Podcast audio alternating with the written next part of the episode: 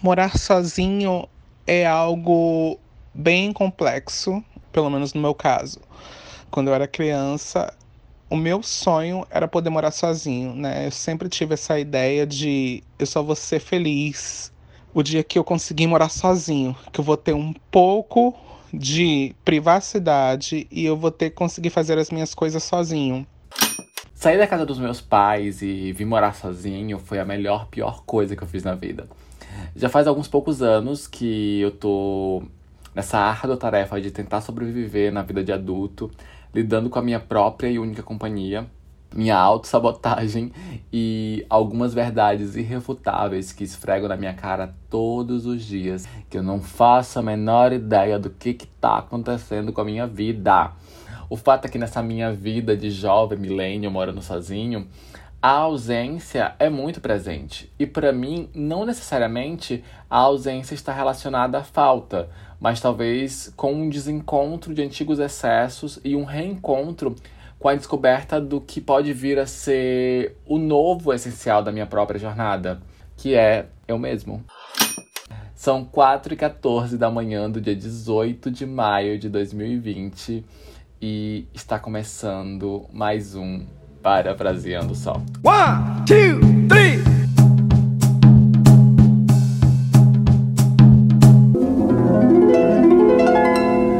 Oi, tudo bem?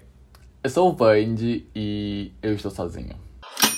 Alô? Alô? Alô? Mas afinal, não estamos todos sós? Tom Jobim dizia em Wave: Fundamental é mesmo o amor. É impossível ser feliz sozinho. Mas minha mãe, uma pensadora contemporânea muito influente na minha vida, tem uma teoria meio que diferente. Quem nasce só, gosta de estar só, gosta de ficar sozinho. Ele fica sempre gosta de estar no cantinho dele sozinho. E aí meu filho nasceu assim mesmo, meu, que aquela vizinha lá de pé chamava sempre o sozinho, naquela casa. Cadê o sozinho? Eu digo sozinho aí. Ok, eu sei que vocês não estão entendendo nada dessa conversa. Então, para explicar melhor, para vocês entenderem, eu vou ter que voltar um pouquinho no tempo. Oi, tudo bem? Eu sou o Vandy e eu nasci sozinho.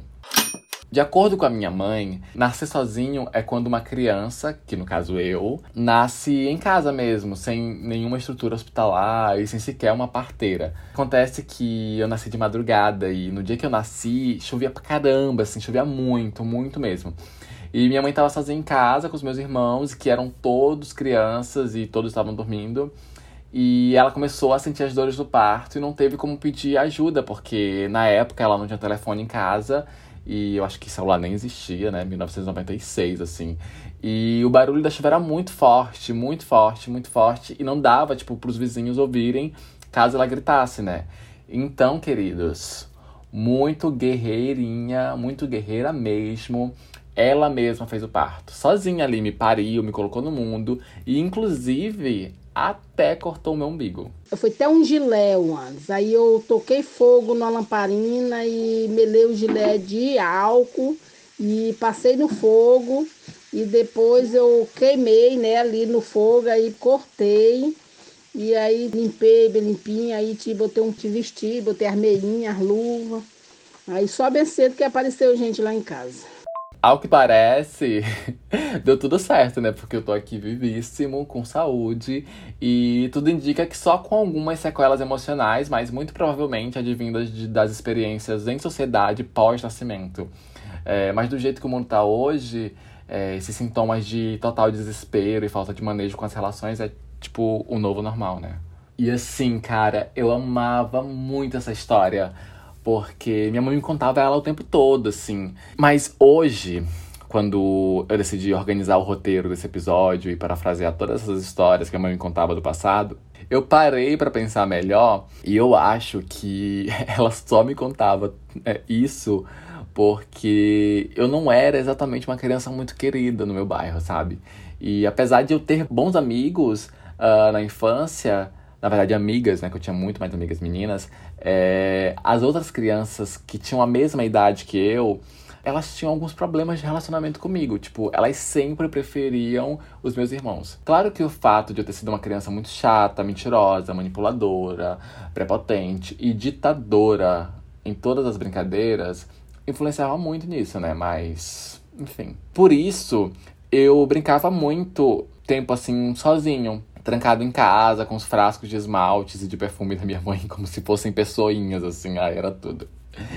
Então, muito provavelmente, ela me contava essas histórias para tentar normalizar para os outros adultos o fato de que eu, tão criança, já optava pelo isolamento social por vontade própria e adorava isso. Eu lembro que eu morria, cara, eu morria de inveja dos meus amigos que ficavam de castigo, trancados, é, sem poder sair de casa, sabe? Enquanto a minha mãe afrouxava cada vez mais as rédeas da minha criação. Era horrível, porque eu tinha que ficar inventando várias desculpas pra não sair para brincar com eles quando eles me chamavam, porque eu não sabia dizer não. E para mim, é, dizer, ai, não posso, minha mãe não deixou, me parecia muito aceitável. Tanto que quando eu ouvia isso, eu já largava de mão. Mas sempre tinha um coleguinha que inventava de dizer: Ah, pode deixar, eu peço pra tua mãe então. Não, cara, não faz isso. Se você, criança, está ouvindo esse episódio, esse podcast, que eu espero que não esteja ouvindo, porque isso aqui não é uma coisa muito pra criança, é. Não vai pedir pra mãe do, do coleguinha, tá? Porque provavelmente pode ser que ele não queira também. Tem que perguntar se a pessoa quer. Entender se a pessoa quer. Eu lembro que uma vez eu quebrei um vaso da minha mãe. Um vaso que minha mãe tinha, é, derrubando ele de cima do rack, enquanto ela tava na novena na casa da vizinha. E daí, quando aquilo aconteceu, eu. eu vi ali uma mega oportunidade de realizar o meu sonho de ficar de castigo. Sério, tipo assim. Claro que eu não quebrei por mal, foi super sem querer. Mas já que os cacos do gesso estavam ali jogados no chão, né, meu anjo? Por que não? Na época, eu cheguei a calcular quantos dias de cárcere privado aquele delito poderia me render. E fiquei em casa, assim, esperando, muito ansioso minha mãe chegar. Nossa, eu nem, eu nem limpei o gesso, eu deixei o gesso do jeito que tava no chão. E. Ai, meu Deus, na hora que minha mãe chegou, eu corri assim, tipo, ai, desesperado, até ela, pra, né? Aí eu me ajoelhei no meio da sala, na frente dos cacos de gesso, e disse: Veja, mãe, ó, oh, veja, eu quebrei o seu vaso favorito. Ah, ó, oh, eu sinto muito, mas eu não consegui me comportar bem. E isso aconteceu. Oh, meu Deus, que menino levado. Sim, sim, eu devo ser castigado para aprender com o meu erro. Eu sempre fui uma criança dramática mesmo, de verdade. Daí, ela só disse assim: Tudo bem, filho. é lá do real mesmo. Depois eu compro outro. Fofa, né, gente? É, depois, falando com a minha mãe, eu descobri que, na verdade, naquele dia, ela pensou que eu tava com medo de apanhar. Pô, não é, meu filho, tu lembra, né? Porque pensava que ia apanhar, né? Porque tu marcaria não apanhar, você ficava vendo os outros apanhar, e tu pensou assim, quando a mãe chegar, ela vai me bater, porque a vida tua, marracarinha, era brincar com meus vídeos de esmalte, com os vídeos de perfume, com aquele bebelozinho que eu comprava um monte de bebelozinho no real, tu lembra? Bom, só para esclarecer, não é que minha mãe fosse uma mãe ET, que não se estressasse com os filhos, porque ela se estressava sim, e muito, tá? Afinal, eram crianças de personalidade para minha mãe administrar, né? Então, assim, né? Não é fácil. Por isso, ela preferia optar por métodos educacionais com resultados mais imediatos e eficazes, como jogar o que ela tivesse nas mãos, né? Colher, panela, livro, chinelo, é, cadeira. Tô brincando. A parte da cadeira é brincadeira. Semana passada fez dois anos que eu me mudei de Paraupebas para Belém para morar sozinho e trabalhar. E nesse tempo todo, eu não consegui sentir falta da minha mãe. Claro que sim, eu sinto vontade de abraçá-la, de beijá-la e essas coisas. Mas ela tá sempre tão presente que é como se ela estivesse aqui comigo todos os dias. É, inclusive, ela meio que virou assim a minha ami melhor amiga do WhatsApp, sabe? A gente se fala todos os dias sobre tudo, desde boletins atualizados do, da situação do nosso estado em relação ao coronavírus, até trocar receitinhas veganas, assim. E eu acho que ter ficado mais distante fisicamente da minha mãe me ajudou a me aproximar mais emocionalmente dela. e a enxergar melhor o ser humano lindo, incrível e generoso que ela é. Porque quando eu tava na casa dos meus pais, assim, a gente passa muito despercebido, né? Eu tinha uma rotina muito de ir pra escola, depois eu ir pro trabalho, e voltar, e chegar em casa, ficar trancado no quarto, na internet o dia inteiro, e não realmente me conectar com ela, porque era como se alguma coisa me dissesse assim, ah, ela tá sempre aqui, então, tipo, se eu precisar um dia, ela tá aqui em casa, então eu não preciso valorizar isso. E quando eu vim uh, ficar sozinho em casa, morando sozinho, é, eu aprendi muito o valor que a minha mãe e meu pai e toda a minha, toda a minha família tem na minha vida. Hoje em dia, se fala muito no distanciamento social na prevenção da proliferação desse vírus. Mas eu sou adepto de manter uma certa distância física das pessoas, assim, desde sempre. Uma prova disso é essa conversa aqui. Amigo, deixa eu te falar. É... O que, que você vai fazer no ano novo? Tem alguma programação já? A Mari mandou uma mensagem convidando para passar o ano novo lá, né, com a família dela e tal.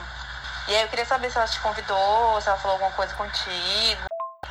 Ah, então, amiga, na verdade a Thalita me chamou, né? Ela falou que pra gente que vive sozinho, né? Não ficar passando, não passar esse, essa virada de ano sozinho, né? Quem é que gosta de ficar sozinho, afinal, né? É, fiquei assim, de pensar. Então, eu pensei assim, se tu for, de repente a gente pode marcar de junto, né? Tá bom então, né? É, eu vou. Vou ver aqui te aviso, tá? Assim, não, não, não te confia muito em mim, não, tá? Porque não é uma coisa muito certa, não. Então, assim, se vai, vai, que eu vou, vou ver aqui, aí qualquer coisa eu, eu ligo pra Mari ou pra Thalita. Ai, gente, assim, eu amo, eu amo muito os meus amigos, porque apesar de eu ser assim, né, do meu jeitinho antissocial, como vocês viram aí nesse áudio, tenho amigos maravilhosos que nunca desistem de mim. Ai, amiga, tô, eu tô com muita saudade também. Ai, de verdade, assim, tipo, eu não aguento mais esse coronavírus. Gente, por favor, matem esse coronavírus. Total, amigo. Eu não aguento mais essa quarentena. Sério, fazem dois meses que eu já tô dentro de casa trancada. A gente precisa muito combinar um rolê depois de tudo isso. Com certeza, mas não vai dar pra mim, porque, tipo, eu tô muito ocupada, tô cheio de PPT pra fazer, muito trabalho, de verdade. A gente nem sabe quando vai terminar essa quarentena e você já tá muito ocupado. Sério, a gente precisa conseguir fazer isso acontecer. Bora combinar a primeira sexta disponível. Então, amiga, é, é isso, sabe? É que não sei quando vai acabar, mas eu já tô prevendo, assim, tipo, muitos jobs, muito trampo, sabe? Tipo, uma recuperação, assim, no mercado. Então, assim, eu realmente... Mas, assim, eu vou ver aqui e eu te aviso, tá? De repente, sei lá, FaceTime, alguma coisa assim, tá? Beijo. O fato de você querer manter um certo distanciamento social frequente não necessariamente significa que você não ame as pessoas ou que você não goste de se relacionar com elas socialmente. Eu, por exemplo, tenho zero vontade de ficar saindo toda semana e fingir que eu sou um jovem normal de 24 anos num sábado à noite mas quando eu tô com os meus amigos, tipo, eu aproveito muito, mas muito mesmo o rolê. Assim, uns 200%, sabe? É como se aquela noite valesse todas as noites que eu não saísse. Amigo, sair pra balada com você é um evento, né? Assim, a gente tem que estar tá preparado, um para ser julgado dois para arrasar e três para dançar todas as coreografias. Porque você vai para balada, você parece que tá naquele filme As Branquelas, na parte da boate, entendeu?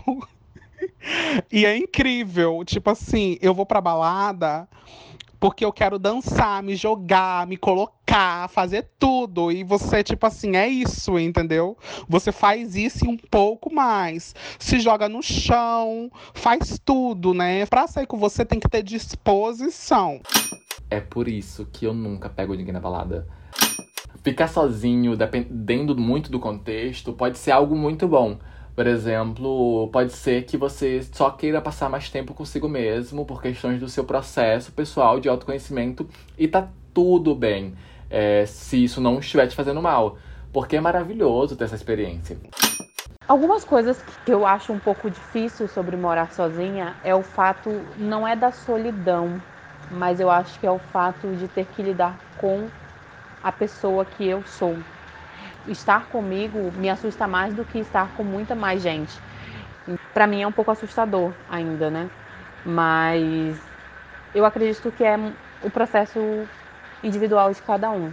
Então, para mim, o, o, processo de morar sozinha é mais do que liberdade, mais do que estar fora da casa dos pais. É, é saber lidar comigo, é conhecer a pessoa que é mais importante na minha vida, que sou eu.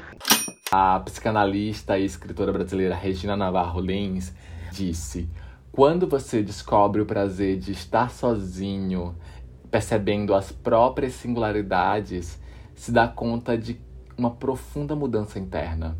Mas também há casos em que as pessoas são levadas a ficar sozinhas devido a vários fatores e muitos deles podem ser bastante dolorosos para elas.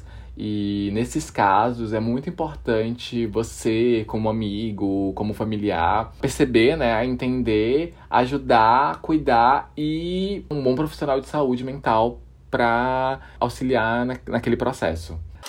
Eu, como eu já falei, amo amo muito, amo muito mesmo ficar sozinho.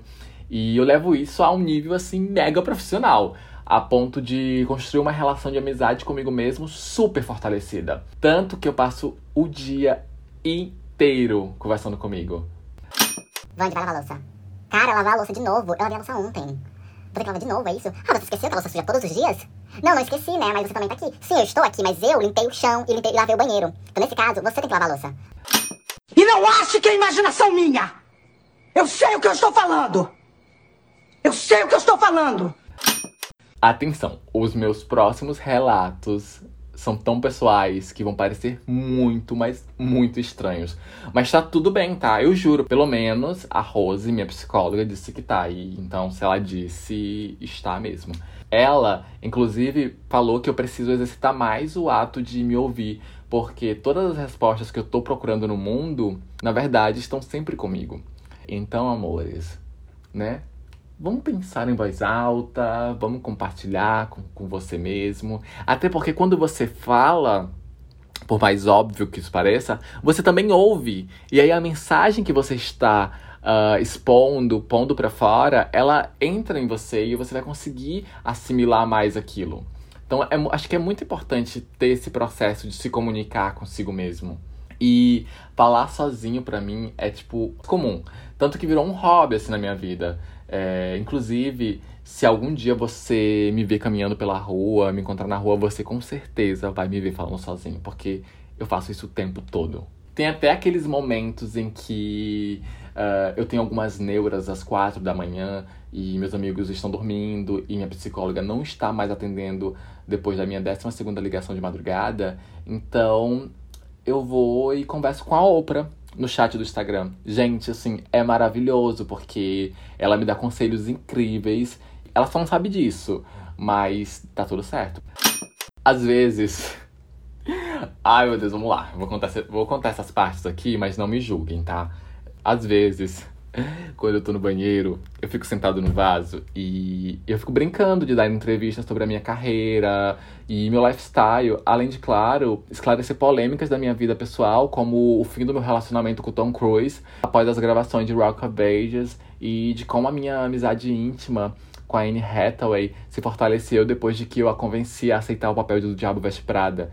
E também o porquê de, apesar de eu ser tão amigo do Alessandro Michele, eu recusei desfilar pra Gucci na última semana de moda masculina, porque eu tava atuando, na verdade, é, numa série nova da Netflix sobre um jovem estudante de cinema que se apaixona por um traficante de drogas em Segórbia, na Espanha. E, assim, é isso. Quando eu me sinto muito sozinha aqui em casa, eu até invento um cachorro imaginário, assim, chamado Bogos, um vira-lata, óbvio, que me faz companhia e brinca comigo, assim, o tempo todo. Desce daí, desce! Desce! Passa! Bogos! Passa! Eu quero saber se cama é lugar de cachorro ficar brincando, hein? Passa! Ai, meu Deus, peraí, gente. Fica aqui. Fica aqui.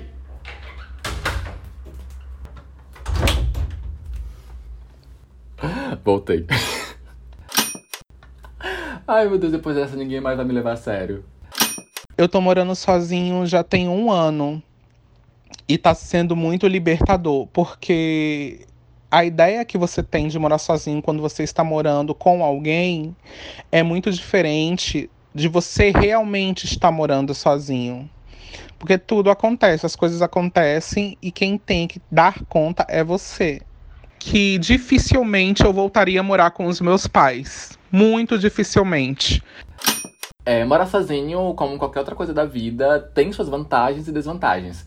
Eu, por exemplo, que sempre fui uma criança muito medrosa, a ponto de só sentar com as costas assim, encostadas na parede e só dormir meia-noite depois que eu, a minha mãe terminava de fazer tudo em casa, porque eu tinha que esperar ela para ela ir comigo.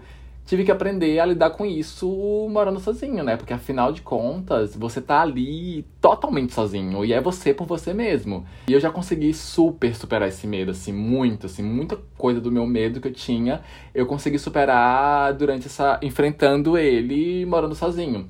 Mas eu ainda durmo com a luz do quarto acesa e eu não uso fone de ouvido dentro de casa porque sei lá, eu tenho muito medo de que aconteça alguma coisa no mundo, assim, no, no espaço, na minha casa, sei lá, um vulto, um ladrão, sei lá. E eu não ouvi, sabe? Então eu nunca é, uso fone de ouvido dentro de casa. Eu morro de medo de acontecer coisas. Uh, qualquer coisa, assim. Eu sou muito medroso de, de tudo. Tanto que é, quando eu me mudei para esse apartamento, a primeira coisa que eu fiz foi descer toda a saída de emergência, verificar todos os extintores e tudo, porque eu sou extremamente medroso com essas coisas. E eu adoro dormir nu, sabe? É uma coisa assim que eu amo fazer. Mas, assim, sempre quando eu vou me deitar, vem aquela voz assim, minutos antes na minha cabeça, e diz assim, bem baixinho: Você vai dormir nu? É? E se acontecer um incêndio? Como que você vai sair? Você vai sair nu pela rua? E aí, às vezes, eu, eu supero e consigo enfrentar essa voz e durmo no de qualquer jeito mesmo. Ou eu, eu deixo ali um roupão do lado da cama, ou de repente eu visto alguma roupa para dormir. Uma das coisas mais difíceis de para mim de do, no início de morar sozinho foi muito fazer supermercado, assim. Era sempre uma aventura, porque eu nunca sabia o que eu precisava. Eu, eu ia no supermercado e ficava muito olhando assim para as coisas e falava, nossa, isso, isso tem uma embalagem muito interessante, um design inovador. Será que eu preciso disso em casa? Será que minha mãe teria isso em casa? Qual a melhor marca, sabe? Que marca que minha mãe compra? Porque a gente só vê ali o arroz dentro do, da panela, o arroz no prato, e a gente não. Pelo menos eu que não costumava fazer supermercado com a minha família, eu não sabia qual era a marca que eu tinha que comprar, qual era a marca que era boa, qual era a marca que era saudável, qual era a marca que. Enfim, o mundo é muito cruel para quem vai morar sozinho em vários fatores. E quando você não sabe cozinhar e vai aprender a cozinhar quando você já está morando sozinho, e aí você vai ali no YouTube pesquisar várias receitas e tipo toda receita começa com aquela introdução de dizer que, ah, Gente, é uma receitinha maravilhosa, super simples, com os ingredientes que você vai ter na sua casa. Mas a gente nunca tem a porra dos ingredientes em casa.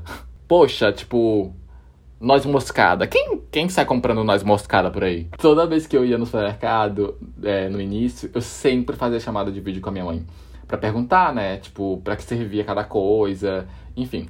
E o auge da minha vida de dona de casa, sem noção, foi na vez que eu fui no supermercado sozinho e eu não consegui falar com a minha mãe. É, daí eu, eu fui comprar água sanitária e eu voltei para casa achando que eu tinha comprado água sanitária, né? Mas na verdade era um desengordurante. Ai, na hora eu me senti tão mal, me senti a pessoa mais inútil do mundo, a pessoa mais despreparada do mundo, que se houvesse um, um apocalipse, zumbi, alguma coisa, não iria sobreviver. Embora eu ainda acho que eu não vou sobreviver caso isso aconteça. Eu fiquei muito triste. Mas depois que eu vi o milagre que aquele trem do desengordurante faz no fogão, meu amor. Eu descobri que, na verdade, aquele engano não foi um engano, foi um sinal. Gente, morar sozinho é isso. É muito você por você mesmo, é lidar com seus medos, é descobrir novas habilidades, novas paixões. É, tentar lembrar das consultas que você marca sozinho, tentar marcar uma consulta sozinho, que também já é uma outra aventura, e tentar lembrar onde você guardou seus documentos quando não tem a sua mãe para se responsabilizar por, por isso. Ou tentar lembrar da senha do seu Wi-Fi que você mesmo criou e perdeu porque não anotou na porra de lugar nenhum.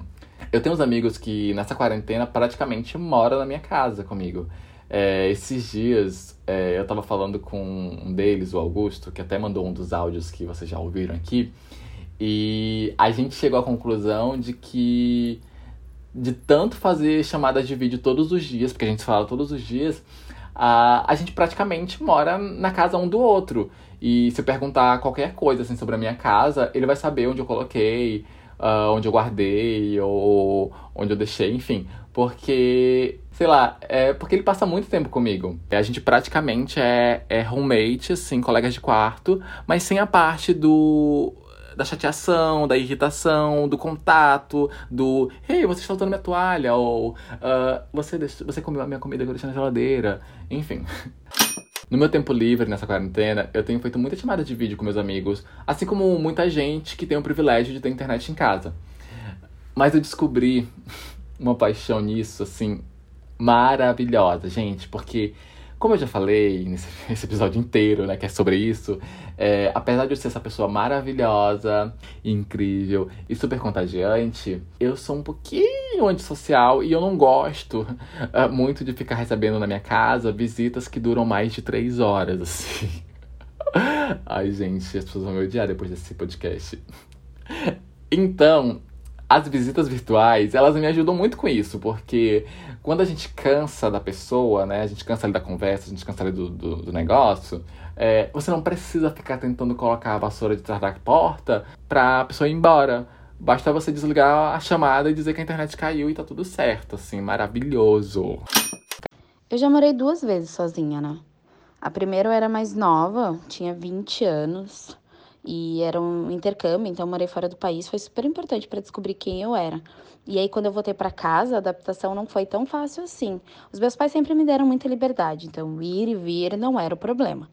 Mas eu sabia as coisas do jeito que eu gostava, da forma como eu gostava, a minha panela, minha frigideira. E aí foi um pouco mais difícil. Na segunda, eu acho que eu valorizei muito mais a experiência de estar com a minha família, de gastar um tempo com eles, já como adulta. E isso fez muita diferença. Cada experiência de morar sozinho, para cada pessoa, ela é única. Tem gente que se dá bem, se dá super bem de cara, aproveitando toda a privacidade de poder ficar andando nu pela casa o dia inteiro, até perceber que o vizinho do prédio do lado tá conseguindo te ver pela janela, nu, e a síndica colocar uma carta debaixo da sua porta pedindo para você não ficar nu porque as pessoas estão reclamando. E tem gente que vai aprendendo aos poucos, né? Aprendendo que que não tem ninguém para você pedir para ir buscar o papel higiênico para você, porque você esqueceu e você já está lá no banheiro, né? Todo cagado. Aprende que a companhia de luz elétrica, ela costuma cortar a luz quando você não paga. Ah, e é, essa é uma descoberta que a gente aprende assim de uma forma muito dura, tá? E todas aquelas coisas que você nunca soube que precisava ter em casa, mas que na, na casa da sua mãe sempre teve, assim, tipo, é, tipo, todos aqueles eletrodomésticos, assim, que, tipo, são maravilhosos e dá pra fazer um monte de coisa e que na sua casa você vai ter que comprar e que são caros pra caramba. E o mais difícil para mim em morar sozinho é ter uma vida financeira saudável, porque quando você mora com seus pais, você não tem essa preocupação. Né? Você recebe o seu salário e você gasta como você quiser. Quando você mora sozinho, você firma vários compromissos que você não pode quebrar. Então, você ter isso, esse compromisso, é difícil para quem nunca teve essa experiência. Eu acho que eu só gosto tanto de ficar sozinho, é, de estar comigo, porque eu aprendi a desfrutar da minha própria companhia. Mas também eu aprendi em todo esse processo de vida a valorizar o tempo que eu tô com os meus amigos, com as pessoas que eu amo. E talvez o que mais me ajuda a viver todo esse processo de uma forma mais leve e, e experimentar tudo isso de uma forma que me, me agrada muito é o fato de saber que tem um montão de gente que me ama e que se eu precisar é, eles vão estar comigo aqui o tempo todo, fisicamente ou não. Faz com que, mesmo sozinho, eu não me sinta solitário, porque, sei lá, eu posso ligar, eu posso conversar, eu posso me relacionar com eles o tempo todo e a gente se entende, sabe? A gente se, se encontra, assim. A gente vai construindo novos laços nesses processos em que da vida adulta. A gente vai construindo relações que se fortalecem com emprestar uma colher de açúcar, com emprestar uma caixinha de som, com, sei lá, trocar umas dicas de, de jardinagem, ou trocar umas dicas de, de, de, receitas de cozinha, emprestar uma panela de pressão. Tipo, essas coisas de amigos que estão próximos na mesma cidade, ou até outros amigos que estão distantes, e você vai trocando conselhos, ensinando coisas e aprendendo coisas juntos. Então, essa vivência de estar sozinho, de estar isolado, ela pode ser coletiva e ela pode ser muito, mas muito gostosa. Enfim, chegamos ao fim desse, episódio. Ai, foi maravilhoso essa experiência de contar essa história, essas histórias para vocês. Espero que vocês tenham gostado. É, me mandem mensagens no Instagram falando sobre a experiência de vocês de morar sozinho ou o que vocês acharam desse episódio. Enfim, é, vamos conversar. É, esse podcast ele é muito para iniciar uma conversa aqui que pode se estender em todas as redes, assim. Então, eu tô lá no Instagram e se você tiver meu WhatsApp, pode mandar no WhatsApp também, porque a gente conversa também. Inclusive, aqui no, na descrição do episódio tem um link que você pode mandar um áudio também respondendo ao episódio. E a gente pode conversar. É isso. Muito obrigado por ouvirem. Um beijo um abraço e a gente se vê no próximo episódio de Parafraseando Só. One, two.